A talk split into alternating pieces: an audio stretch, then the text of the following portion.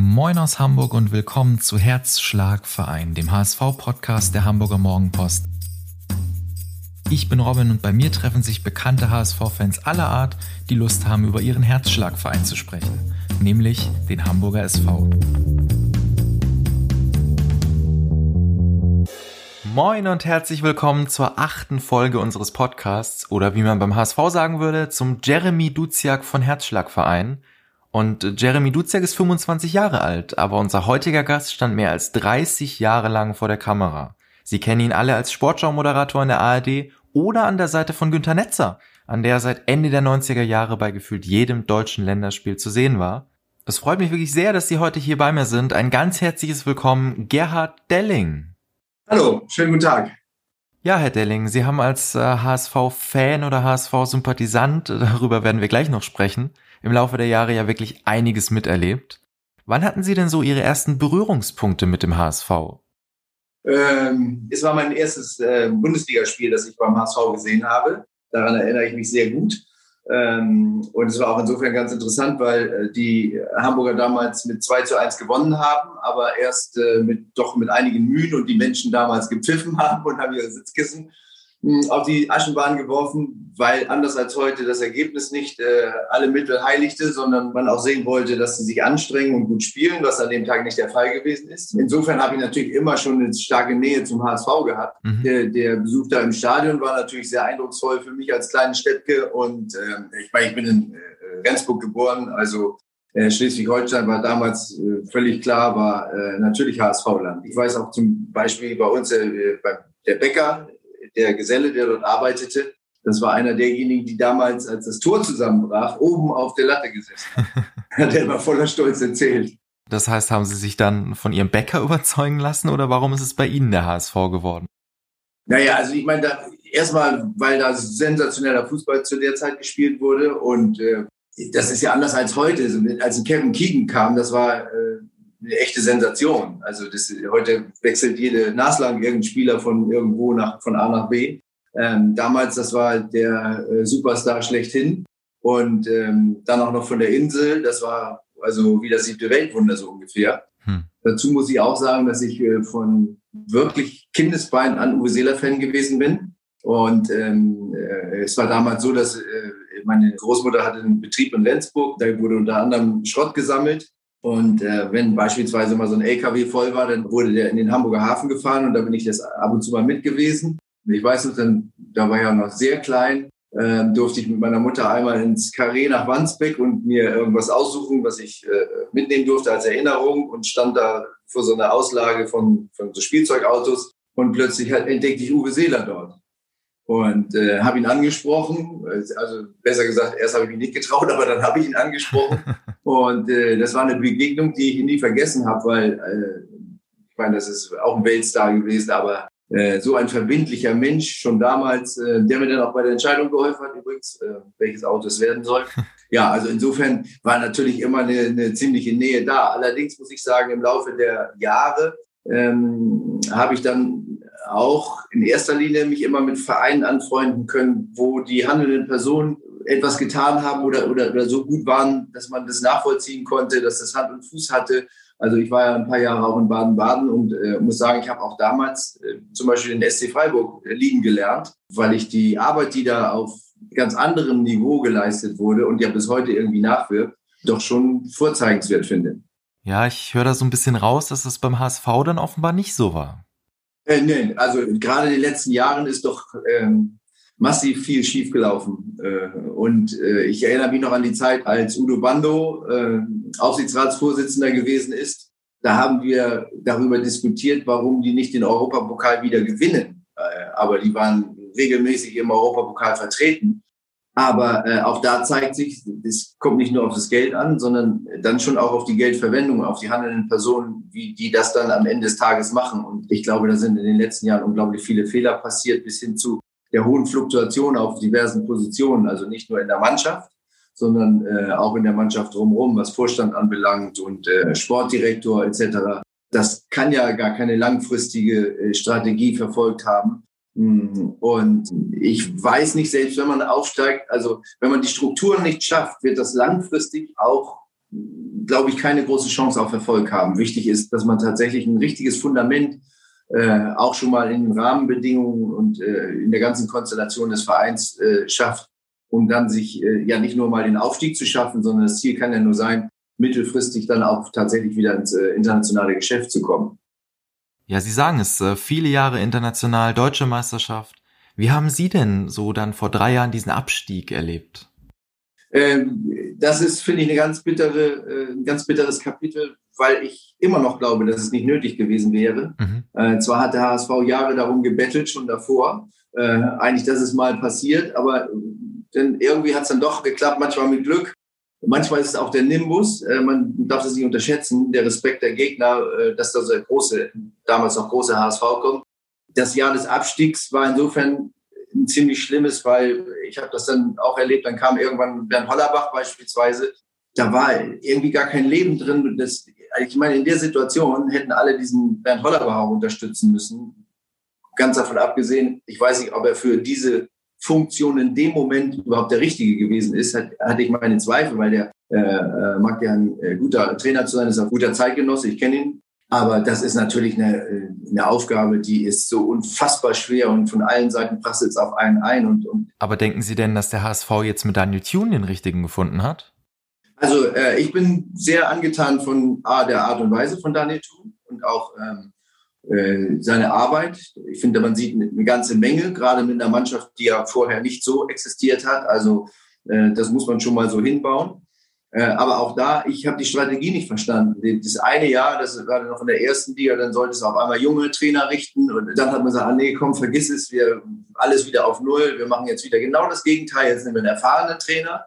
Äh, da habe ich gesagt, endlich erfahrener Trainer, jetzt wird's gehen, dann ging es nicht sofort, dann äh, wurde der wieder vom Hof gejagt. Das ist reines Glücksspiel, was äh, in den letzten Jahren passiert ist. Und das geht irgendwann in die Hose und das ist passiert. Und ähm, man kann auch jetzt nicht sicher sein, dass es funktioniert, weil ähm, nochmal, ich finde, der hat bisher echt gute Arbeit geleistet und äh, man sieht eine Menge, aber er hat diese Erfahrung ja noch gar nicht gemacht. Wirklich, der, der, der kann, das muss man durchgemacht haben, um zu wissen, was man dann zu tun hat. Und das kann er ja gar nicht. Ich wünsche ihm, dass er automatisch und intuitiv das Richtige macht, wie bisher in vielen Situationen. Aber es ist nach wie vor echt ein Wandern auf ganz schmalem Grat. Welche Prognose würden Sie denn abgeben? Schaffen Tune und der HSV das in diesem Jahr? Also es hat jetzt zum Glück ja alles ein bisschen da oben jetzt langsam sich ein bisschen sortiert, noch nicht ganz, aber ein bisschen. Äh, und äh, also, sag mal, unter den ersten Vieren sollte man mindestens landen und der vierte wäre eine Katastrophe. Die nächste nach dem letzten Jahr. Also der sollte es eigentlich nicht werden. Ich meine, diese Mannschaft hat jetzt mittlerweile schon so gut zusammengefunden. Äh, dass das fatal wäre, wenn das nicht äh, irgendwie funktioniert, wenn auch mit Hängen und Würgen.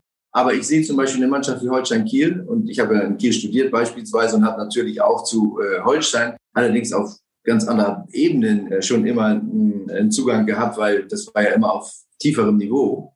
Das ist ein, tatsächlich eine, eine harte Nuss. Und mh, in dem Moment, wo man mit dem Rücken zur Wand steht, und das ist die Situation beim HSV, weil der Verein für meine Begriffe unbedingt aufsteigen muss und äh, sich auch dann hoffentlich da etabliert wieder in der ersten Liga. Da muss Geschlossenheit herrschen, da muss eine klare Planung, klare Strategie da sein. Und äh, das kann ja mindestens nicht unter allen Personen sein, sonst hätte es ja diesen äh, äh Stress am Aufsichtsrat auch nicht gegeben. Ja, Sie haben eben jetzt auch Holstein Kiel angesprochen, zu denen Sie neben dem HSV ja auch so ein bisschen Sympathien haben. Darf man denn als Fußballmoderator überhaupt Sympathien und Antipathien für einzelne Vereine haben? Doch, ja. Also äh, Sympathien sowieso immer äh, und zu denen kann man auch stehen. Aber ähm, die darf natürlich, äh, die darf man nicht irgendwie anderen äh, aufdrängen wollen oder versuchen wollen, das so zu färben, dass es dann irgendwie schöner aussieht. Im Gegenteil, also ich stelle fest, also gerade beim HSV bin ich manchmal vielleicht sogar noch ein bisschen kritischer, eben weil ich so eine Zuneigung habe. Hat man da auch mal den innerlichen Wunsch, vor laufender Kamera zu jubeln oder konnten Sie das immer ganz klar trennen? Nee, das kann ich ganz klar trennen. Also das eine ist wirklich äh, Beruf und da, da kann ich sowieso auch alles abschalten, muss auch so sein übrigens, äh, sonst wird das nicht funktionieren. Aber ich hatte nie das Bedürfnis, irgendwie das laut nach draußen zu rufen, weil ich finde, da wo man ist und äh, auch gerne wirken möchte, da sollte man dafür sorgen oder alles dafür tun, dass es vielleicht besser wird. Äh, ich würde mir eher manchmal denke ich, würde mal eher dahin laufen und sagen, also intern, dass gar keiner mitkriegt. Ähm, Mensch, reiß doch doch mal zusammen, mach doch mal dies oder mach doch mal jenes. Und äh, jeder hat ja so seine Ideen und natürlich bin auch ich ein Bundestrainer auf gewisse Art und Weise. Ja, aber Trennung hin oder her, der HSV hat mit ihrer Karriere ja möglicherweise mehr zu tun, als viele denken. Und das wollen wir jetzt herausfinden, und zwar in unserer Rubrik Stimmt das? Natürlich bleiben auch Sie, Herr Delling, diese Woche nicht verschont. Wir haben wieder tief gegraben und uns auf die erfolgreiche Suche nach drei Gerüchten über Sie begeben. Und eines davon ist, dass Ihre berufliche Karriere angeblich in erster Linie dem damaligen HSV-Trainer Ernst Happel zu verdanken ist. Stimmt das? Ähm, das äh, stimmt natürlich nicht so ganz, aber es ist trotzdem es eine tolle Episode und sie hat ähm, quasi nochmal mein Standing äh, untermauert. Das war mein erstes ähm, Spiel, über das ich tatsächlich im Radio damals auch äh, berichten durfte. Und ähm, lange vor dem Spiel schickt er mich runter da äh, aus der Sprecherkabine äh, mit dem Auftrag, doch mal zu fragen, wie denn heute die Aufstellungen sind etc. Und naja, und ich wusste, der Happel war damals Trainer, Ernst Happel, äh, dass der ziemlich knorrig war, das war mir klar. Aber was ich nicht mitbekommen hatte, dass der gar nicht mehr vor dem Spiel mit Journalisten sprach. Also kein einziges Wort. Und ähm, die saßen dann natürlich alle und bemühten sich auch gar nicht mehr, weil sie wussten, es ist ausweglos.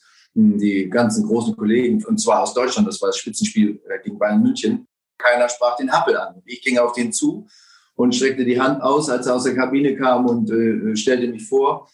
Und der muss so einen Schock gekriegt haben, was für eine armselige äh, Jammerfigur davor ihm stand, dass er erstmal stehen geblieben ist, ist zwei Schritte zurückgegangen, hat mich gemustert von oben nach unten und zurück und hat dann wohl gedacht, hm, was mache ich mit dem denn? Und nahm mich aber plötzlich in den Arm und sagte, wo ist wohlens Wissen? Und dann hat er mir tatsächlich die Aufstellung gesagt und ich bin zurück zu meinem Chef, äh, ganz freudig und voller Stolz und habe gar nicht verstanden, warum die anderen mich so sauer angeguckt haben, die Kollegen. Und habe ich aber schnell vom Hof gemacht, weil ich gemerkt habe, irgendwas stimmt hier nicht. Und kam oben an und habe ihm erzählt, was ich nur alles erfahren hatte. Und äh, dann hat er sich halt totgelacht und dann sah er die Aufstellung und es stimmte alles haargenau. Und äh, da wusste er, dass das alles geklappt hatte. Hm. Es war mindestens für die Karriere äh, nicht äh, gegenteilig äh, oder, oder hinderlich. Neben dem Fußball, um die zweite Vermutung heute Abend anzustellen, sollen sie privat angeblich schon weit mehr als ein Dutzend Sportarten selbst ausprobiert haben. Stimmt das? Das stimmt. Also es ist also deutlich mehr als ein äh, Dutzend, da bin ich ganz sicher. Mhm. Ich bin ja auch in einer Zeit groß geworden, da war ähm, nicht nur Fußball irgendwie so das, was einen maßgeblich interessierte, zumal ja im Fernsehen auch gar nicht viel anderes äh, wunderbar zu sehen war. Also Sport war ein absoluter Höhepunkt. Äh, Sportschau am Samstag ein unbedingtes Muss. Da habe ich also verschlungen und alles gesehen. Und dementsprechend wollte ich auch alles gerne ausprobieren. Ich hatte immer schon große Freude an der Bewegung habe immer Fußball gespielt. Also mein ganzes Leben lang muss ich sagen, ich glaube, als ich ein bisschen größer war als der Ball, fing das an. Und äh, zieht sich auch bis heute, nur heute geht's nicht mehr, weil ich zu viel gespielt habe und das Fußgelenk kaputt ist. Aber ich habe dann auch, ich weiß, es fing ja an mit Kindertouren, Tischtennis, ähm, Hockey habe ich mal äh, probiert, ähm, in der Surfen, Golf, Tennis, ähm, Handball habe ich sehr intensiv ein Jahr parallel trainiert, weil ähm, wir dann später im Radio doch äh, sehr viele Handballreportagen gemacht haben. Und ähm, ich bis heute der Meinung bin, dass es keinen Sinn hat, wenn man über irgendetwas so intensiv berichtet, was man nicht selber erfahren hat. Also das geht nicht nur darum, dass man das kann, sondern man muss auch irgendwie spüren, wo die Probleme liegen und, und äh, um das bewerten zu können ich weiß gar nicht, was gibt's noch alles an Sportlern? Ich habe eigentlich fast alle, glaube ich, mal probiert. Ich, mich hat alles immer irgendwie fasziniert und ich habe äh, Lust gehabt, das auszuprobieren. Und äh, wenn ich könnte, würde ich heute auch noch alles wieder machen.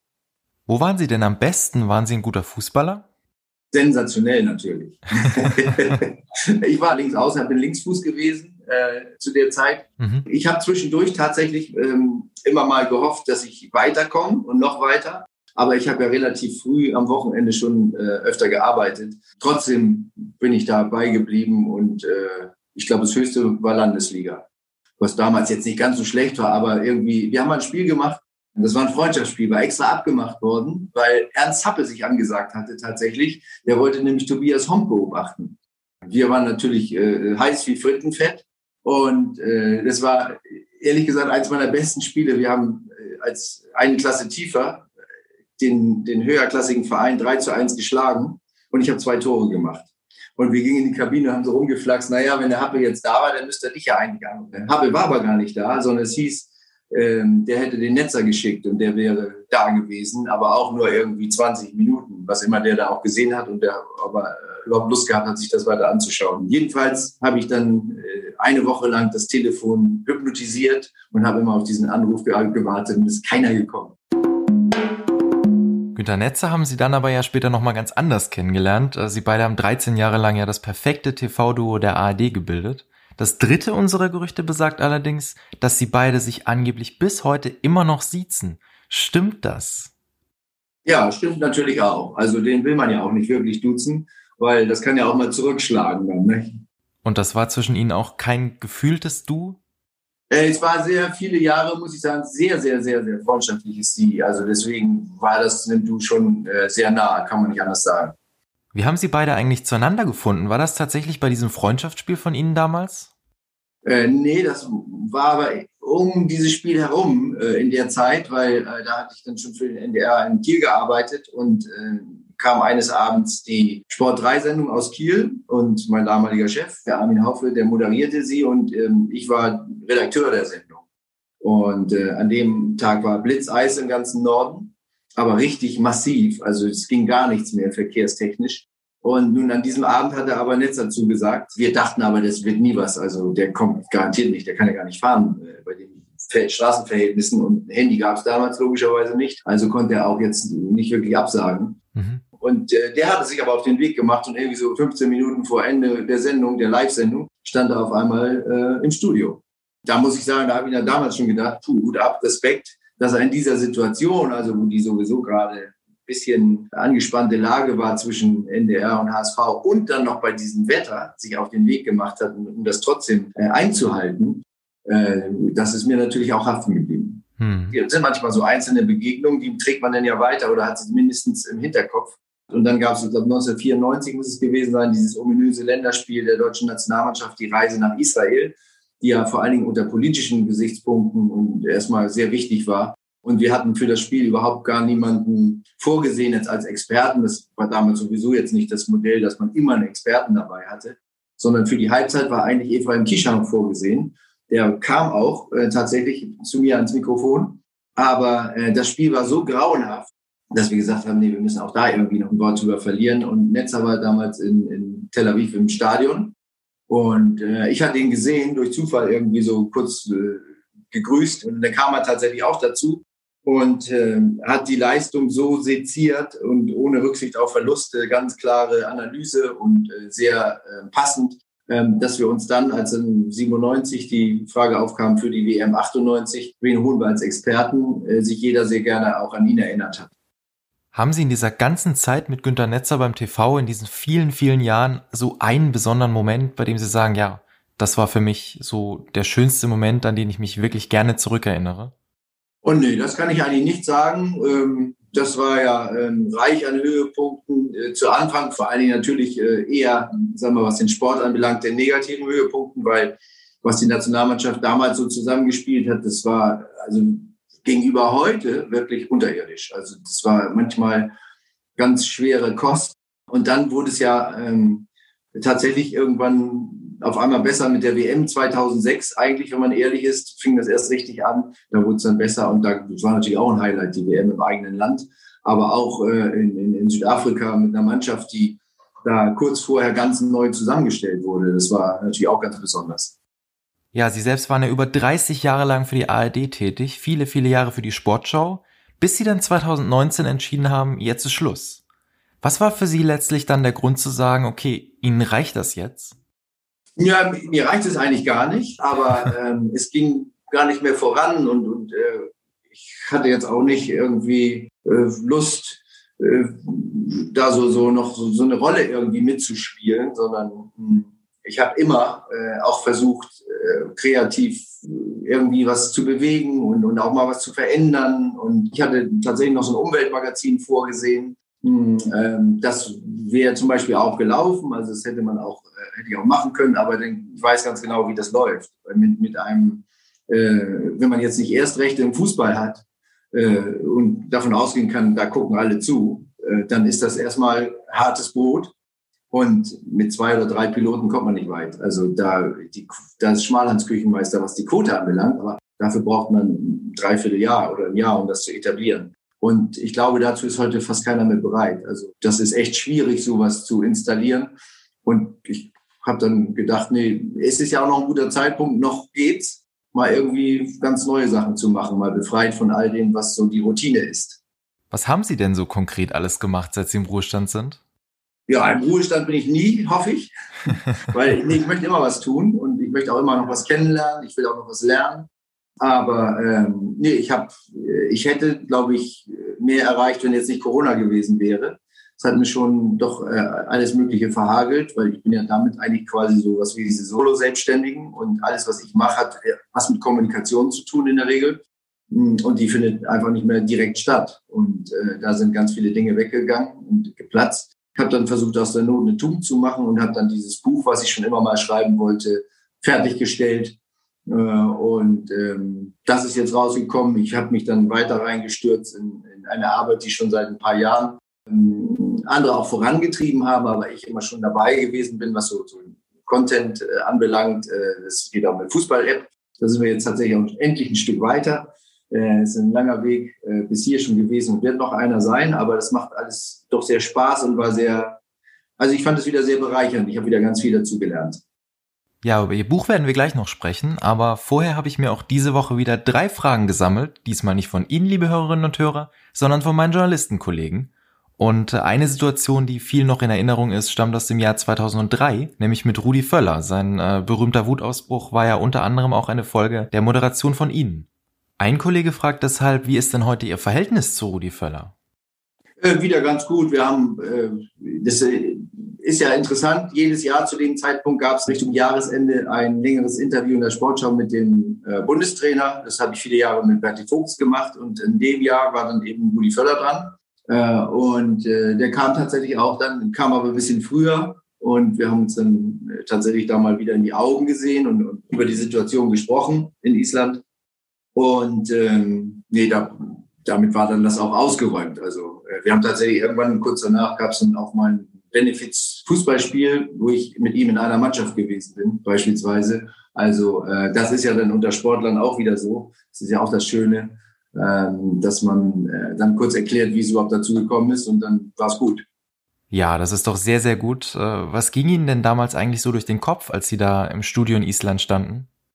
Ähm, ich war sehr überrascht über die Heftigkeit der Reaktion und, und habe immer die ganze Zeit gedacht, oh, das wird hohe Wellen schlagen, aber was ist das, was ich jetzt tun kann? Mhm. Und habe in erster Linie versucht, mich, also ich war hochkonzentriert und hatte mir sofort vorgenommen, auf die sachlichen Dinge einzugehen. Also, ähm, was weiß ich, irgendwie zum Beispiel eine falsche Analyse oder irgend sowas. Aber da war ja nichts Sachliches, deswegen war es umso schwerer danach. Hm, äh, und äh, ich wollte nur, also das war mir schon wichtig, dass ich da jetzt äh, weder klein beigebe, aber auch jetzt nicht nach dem Motto, äh, der ist ja unmöglich, der Typ so ungefähr, äh, da noch ähm, vielleicht auch Leute, die zu Hause sind und die einen halten natürlich das mit dem Teamchef, dann gibt es sicherlich auch welche, die haben bei uns zugehört und fanden das richtig und oder nicht so gut. Ich wollte also die große Eskalation vermeiden. Ähm, das ist aber auch nur zum Teil gelungen. Damals war Wahlkampf, da kamen die ganzen Politiker, die einen haben dann gesagt, ja, man muss ja kritisieren dürfen. Die anderen haben gesagt, nein, man darf sich ja gar nicht alles gefallen lassen. Wobei es war nicht viel, was, man, was er sich hätte gefallen lassen müssen, weil persönlich ähm, haben wir äh, die Spieler oder so sowieso nie angegriffen. Ja, die Frage eines weiteren Kollegen hat nicht mit Rudi Völler zu tun, sondern mit einem anderen bald ehemaligen Bundestrainer, nämlich Joachim Löw. Herr Delling, was glauben Sie, wer nach dem Rücktritt von Joachim Löw neuer Bundestrainer wird? Ähm, also schwer, Kloppo hat abgesagt. Äh, ich weiß auch gar nicht, ob das so sein Beritt ist, weil äh, da sind doch sehr viele Sequenzen dazwischen, wo man äh, dann doch nicht so eingebunden ist. Und ich, kann mir gar nicht vorstellen, ich, ich sehe Jürgen Klopp immer so, dass der entweder mit Volldampf durchgehend dabei ist, ähm, dann irgendwann auch mal seine Pause braucht, aber wahrscheinlich dann bevor der nächste Verein kommt.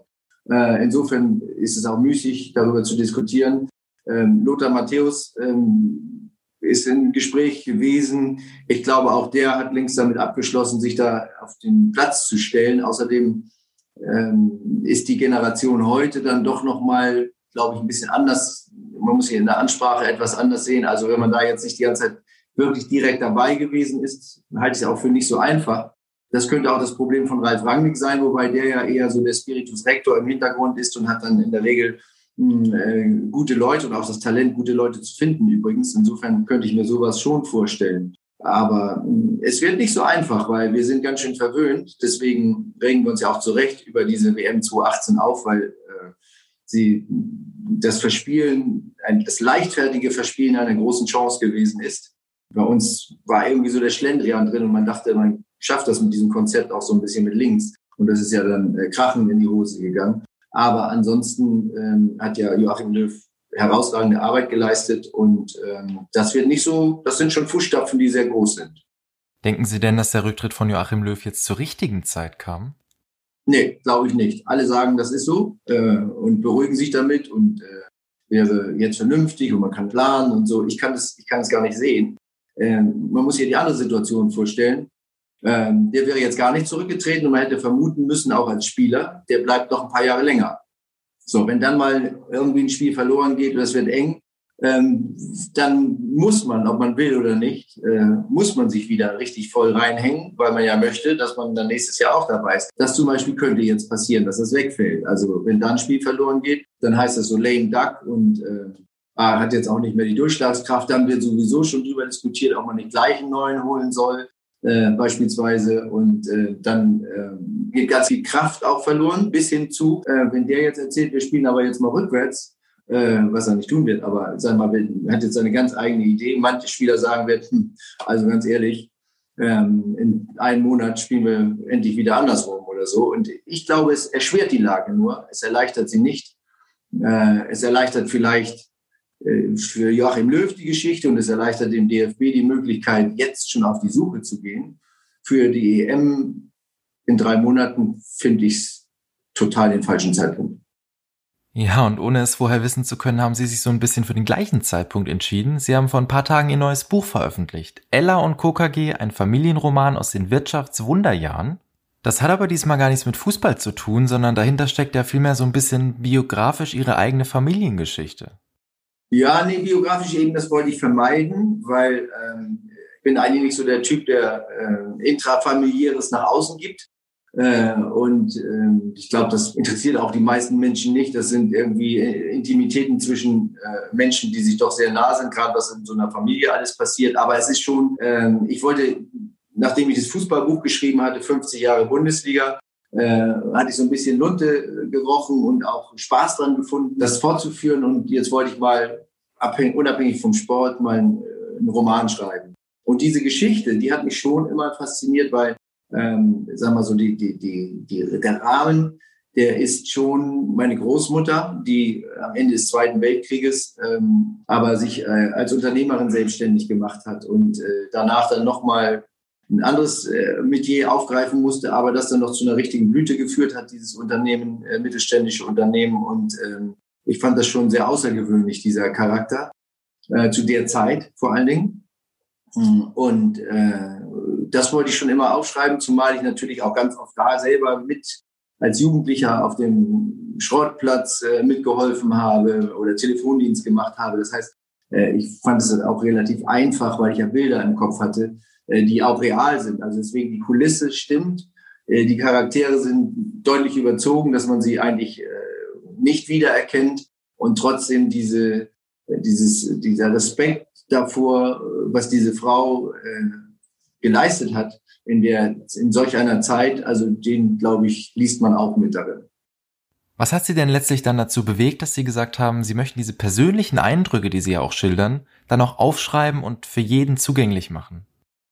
Ja, ist tatsächlich so, dass ich immer gerne schon geschrieben habe und jetzt ähm, auch da natürlich eben ganz viele ganz viel Wissen hatte und es auch eine Zeit ist, die heute vergessen ist. Also allein damals diese ganze Aufbruchstimmung, die es damals gab, das mal so festzuhalten, wie diese Zeit vom Klima her war, wie, wie ich es empfunden habe. Das ist ja gar nicht, ist ja total subjektiv und äh, wahrscheinlich in, wird manch einer sagen, der zehn Jahre vorher äh, groß geworden ist, wird sagen, Mensch, das war noch ganz anders bei uns. Also viel davon habe ich ja frei erfunden.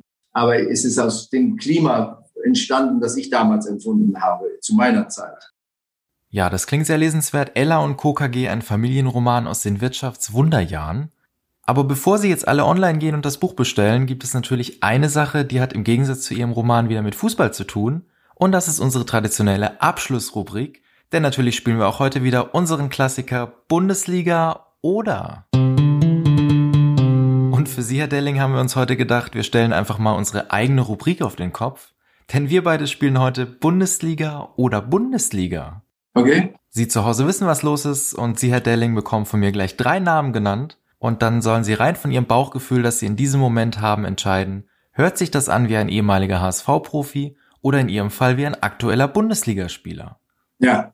Wie immer gibt's auch einen kleinen Haken. Natürlich äh, hat jeder Bundesligaspieler mindestens ein Bundesligaspiel absolviert. Das gilt heute mal für beide Kategorien. Also entweder mal früher für den HSV oder eben in einem der aktuellen 18 Bundesliga-Kader. Also Bundesliga oder Bundesliga. Dann nehme ich, oder, nee, nee, Bundesliga. also die Fallhöhe ist da, Sie merken schon, aber ich glaube, Sie können sich hier auch nicht blamieren. Wie immer geht's natürlich bei uns hier um Spaß und nicht um Wissen. Ja, ist egal. Ich kann sowieso, wie, wie hieß das so schön, drei Sachen kann ich mir nicht merken. Das eine sind Namen, das andere sind Zahlen und das dritte habe ich schon wieder vergessen. das sind ausgezeichnete Voraussetzungen für Bundesliga, oder? Wollen wir es denn trotzdem mal versuchen? Ja. Dann starten wir mit Reto Ziegler. Nee, boah, das ist aber HSV nicht. Kein HSV heißt, äh, Sie sagen aktueller Bundesligaspieler. Ja. Dann muss ich Sie leider enttäuschen. Er war Innenverteidiger beim HSV in der Saison 2005-6, war von Tottenham Hotspur ausgeliehen und hat 13 äh, Pflichtspiele für den HSV gemacht, unter anderem auch im UEFA Cup. Siehst du, den Namen, der Name sagte mir auch ein bisschen was, aber. Wem würden Sie denn Paul Nebel zuordnen, unser zweiter Name? Tja, der Sirene würde ich den. Vom Namen her. Wollen Sie einen Tipp abgeben oder? Äh, Bundesliga. Ja, gut, mit Bundesliga liegen Sie immer richtig, ähm, aber das lasse ich mal gelten. Er ist 18 Jahre jung, Flügelspieler und spielt derzeit für den FSV Mainz 05 in der Bundesliga. Ja, gut ab. Und dann haben wir zum Abschluss noch Luca Netz. Was sagt Ihr Bauchgefühl zu Luca Netz? Luca Netz, sagt mein Bauchgefühl, ja. Aber müsste ich jetzt auch kramen. Kann ich nicht weiter zu beisteuern. Wird wahrscheinlich ein HSV-Spieler sein. Und das ist leider nicht so oder noch okay. nicht so, man weiß es ja nicht. Er ist 17, äh, Linksverteidiger und spielt derzeit für Hertha BSC. Ah ja. Oh Gott, den kenne ich sogar. Die anderen nicht, aber den kenne ich tatsächlich sogar. Den habe ich nämlich im Trainingslager gesehen. Ach was. Aber ich kenne ihn nur unter Luca. Ja, lieber Herr Delling, damit endet Herzschlagverein leider für heute schon. Ich möchte mich noch einmal ganz herzlich bedanken, dass Sie sich heute die Zeit hier genommen haben und äh, heute Abend hier bei mir waren. Ich hoffe, es hat Ihnen gefallen. Ja, danke. Wunderbar. Und Sie, liebe Hörerinnen und Hörer, möchte ich gerne einmal darauf hinweisen, bewerten Sie unseren Podcast gerne bei Spotify, Apple Music oder wo auch immer Sie uns hören. Lassen Sie uns Feedback da und denken Sie daran, es ist ganz einfach. Samstag 18 Uhr Sportschau, Sonntag 18 Uhr Herzschlagverein. Ich freue mich auf nächste Woche mit Ihnen und dann übrigens zum ersten Mal auf mehrere Gäste, auf eine sehr bekannte Band, der das Herz bis zum Hals schlägt. Wir hören uns am Sonntag. Bis dahin. Tschüss. Das war's für heute mit Herzschlagverein. Wenn Sie Spaß hatten und Ihnen die heutige Folge gefallen hat, lassen Sie es uns wissen und abonnieren Sie unseren Podcast. Eine neue Folge gibt's dann nächsten Sonntag um 18 Uhr. Tschüss und bis dahin.